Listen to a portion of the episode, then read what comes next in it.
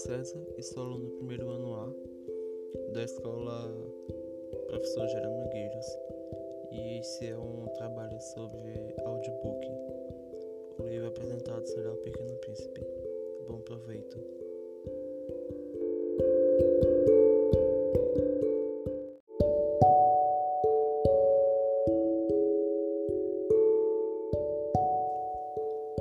O Pequeno Príncipe Escritor Antônio Salles Perto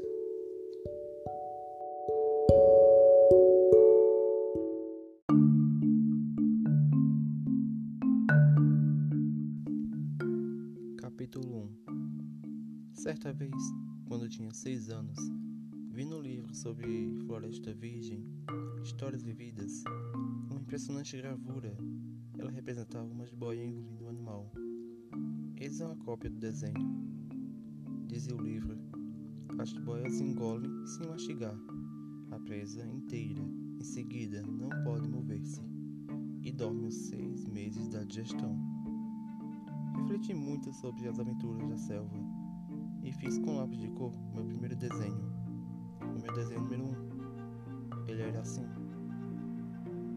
Mostrei minha obra às pessoas grandes e perguntei se meu desenho lhes dava medo.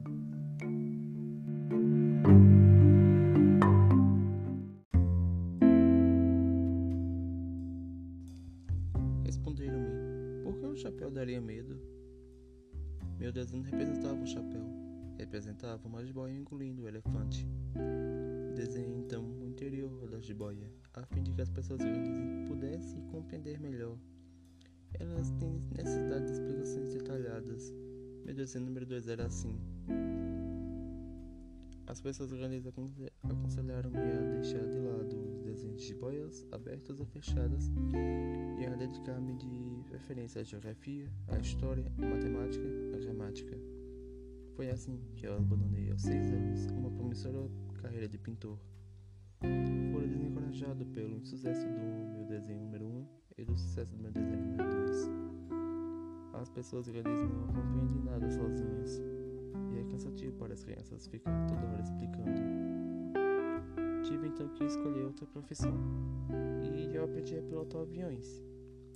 Voei por quase todas as regiões do mundo. E a geografia, é claro, me ajudou muito nisso. Saber distinguir no relance a China do Arizona, e isso é muito útil quando se está voando à noite. Dessa forma, ao longo da vida, tive vários contatos com gente muito séria. Convivi com pessoas grandes, vi-as bem de perto. Isso não melhorou muito a minha antiga opinião. Quando encontrava uma que parecia um pouco esclarecida, fazia experiência do meu desenho número 1, um, que sempre conservei comigo. Eu queria saber se ela era, uma, na verdade, uma pessoa inteligente, mas a resposta era sempre a mesma: é um chapéu. Então eu não falava nem de boias, nem de florestas virgens, nem de estrelas. Colocava-me ao seu nível. Falava de bridge, de golfe, de política, de gravatas. E a pessoa grande ficava encantada de conhecer um homem tão razoável.